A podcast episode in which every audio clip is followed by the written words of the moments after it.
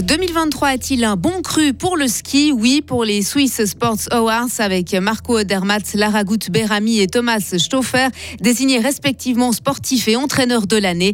Mais non pour la Fédération internationale de, internationale de ski qui doit composer avec une météo capricieuse entre fortes chutes de neige et pluie. Elle doit annuler un super G d'âme à Saint-Moritz et un slalom messieurs à Val d'Isère. Des milliers de bénévoles et des centaines de manifestations dans tout le pays. Le Téléthon a mobilisé une fois de plus ce week-end en Suisse, mais pas seulement. Quant au bilan financier, encore un peu de patience. Il va faire doux pour la saison. Aujourd'hui, 13 degrés. Et sachez qu'il va beaucoup pleuvoir euh, toute cette semaine. Il faudra attendre vendredi pour une amélioration durable. Lundi 11 décembre 2023. Bonjour Sarah Camporini. Bonjour Mike. Bonjour à toutes et à tous.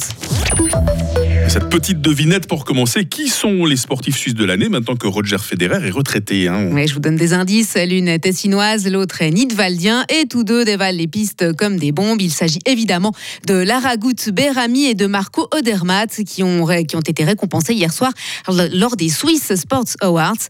Et décidément, 2023 est l'année du ski puisque c'est le Bernois Thomas Stauffer, euh, chef de l'équipe masculine suisse de ski alpin, qui a été nommé entraîneur de l'année. Il a notamment devancé Yann Dieu, entraîneur de Genève Servette. À noter encore que Marcel Houg a pour sa part été désigné comme athlète paralympique de l'année. C'est la neuvième fois de sa carrière que l'athlète en fauteuil roulant a reçu cette récompense. Les skieurs sont peut-être les meilleurs sportifs suisses de l'année, Sarah, mais quand ils peuvent skier. Hein. Oui, de nombreuses courses sont en effet annulées en ce début de saison. C'était encore le cas hier à Saint-Moritz et à Val d'Isère. Du coup, le calendrier doit constamment être modifié. Certaines des épreuves qui sont passées à la trappe ont déjà été reportées à d'autres dates mais il paraît pas impossible qu'elles puissent toutes avoir lieu. La situation est aussi difficile à vivre pour les skieurs et skieuses qui s'alignent dans plusieurs disciplines. C'est le cas de Michaela Schifrin. L'américaine rêve d'un calendrier qui lui permettrait de pouvoir prendre part à toutes les épreuves de la Coupe du Monde sans avoir de problème d'organisation. Alors des discussions sont-elles en cours avec la Fédération internationale de ski pour faire avancer les choses? Michaela Schifrin. Oui et non. Il y a évidemment des discussions avec la FIS, mais ces dernières années, je n'ai pas ressenti un grand intérêt pour modifier le calendrier ou le nombre de courses. Et généralement, si moi ou l'un des membres de mon équipe essaye de faire avancer les choses, on me dit que je n'ai qu'à en faire moins. Ça prouve bien quelque chose. Je trouve ça génial quand quelqu'un s'aligne dans toutes les disciplines, mais c'est difficile à faire. Ça demande de jongler. Des propos recueillis et traduits par notre envoyé spécial à Saint-Moritz, Marie Seriani. Euh, la Coupe du Monde enchaînera cette semaine avec de nouvelles épreuves de vitesse. Les hommes seront à Val Gardena, alors que les femmes iront à Val d'Isère. Aller à la messe le dimanche et payer ses impôts ecclésiastiques. Eh bien, ils sont des centaines à ne plus vouloir le faire suite aux révélations sur les abus sexuels au sein de l'institution. Les chiffres définitifs de l'Institut suisse de sociologie pastorale ne sont pas encore publiés, mais selon un des responsables de projet interrogés par l'ATS, tout semble indiquer que les pertes seront nombreuses cette année pour l'Église catholique. Sans surprise, les départs se sont encore accélérés depuis la publication en septembre dernier d'une étude de l'Université de Zurich sur des milliers de cas d'abus sexuels commis par des prêtres. À ce propos, Charles Morero, évêque de Lausanne, Genève et Fribourg, donnera une conférence de presse ce lundi matin.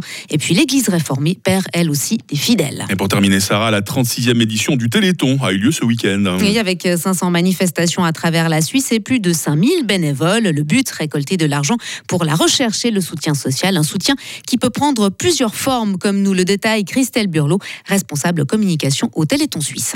Alors le soutien social, il passe par plusieurs aspects.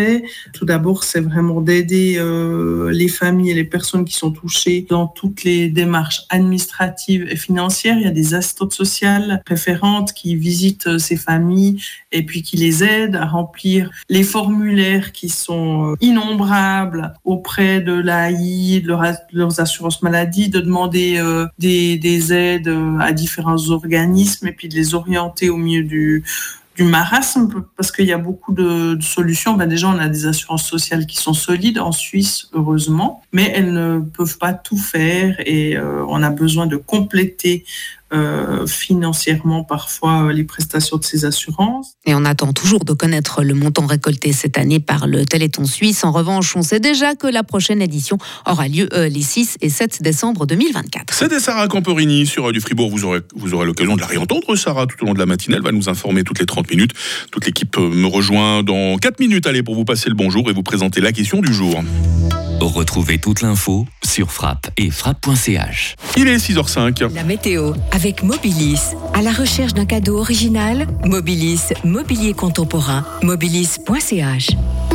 Ah là là, ce temps de lundi, les amis, un temps couvert, des pluies fréquentes, des pluies qui seront même abondantes par endroits. On pense au Jura vaudois, aux Préalpes, en Valais. Un coup de tonnerre n'est pas impossible aujourd'hui.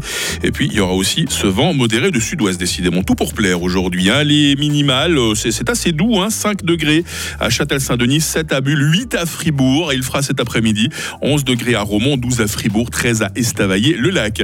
Demain va rester euh, fortement pluvieux. Le mercure évoluera euh, toute la journée entre 8 et 12 degrés. La neige euh, descendra à 1500 mètres. On garde ce vent modéré.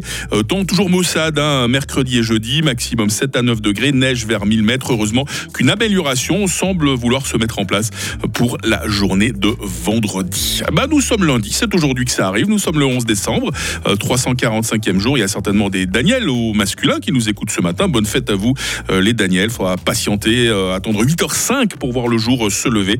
Et il fera jour un tout petit moment, hein, jusqu'à 16h40.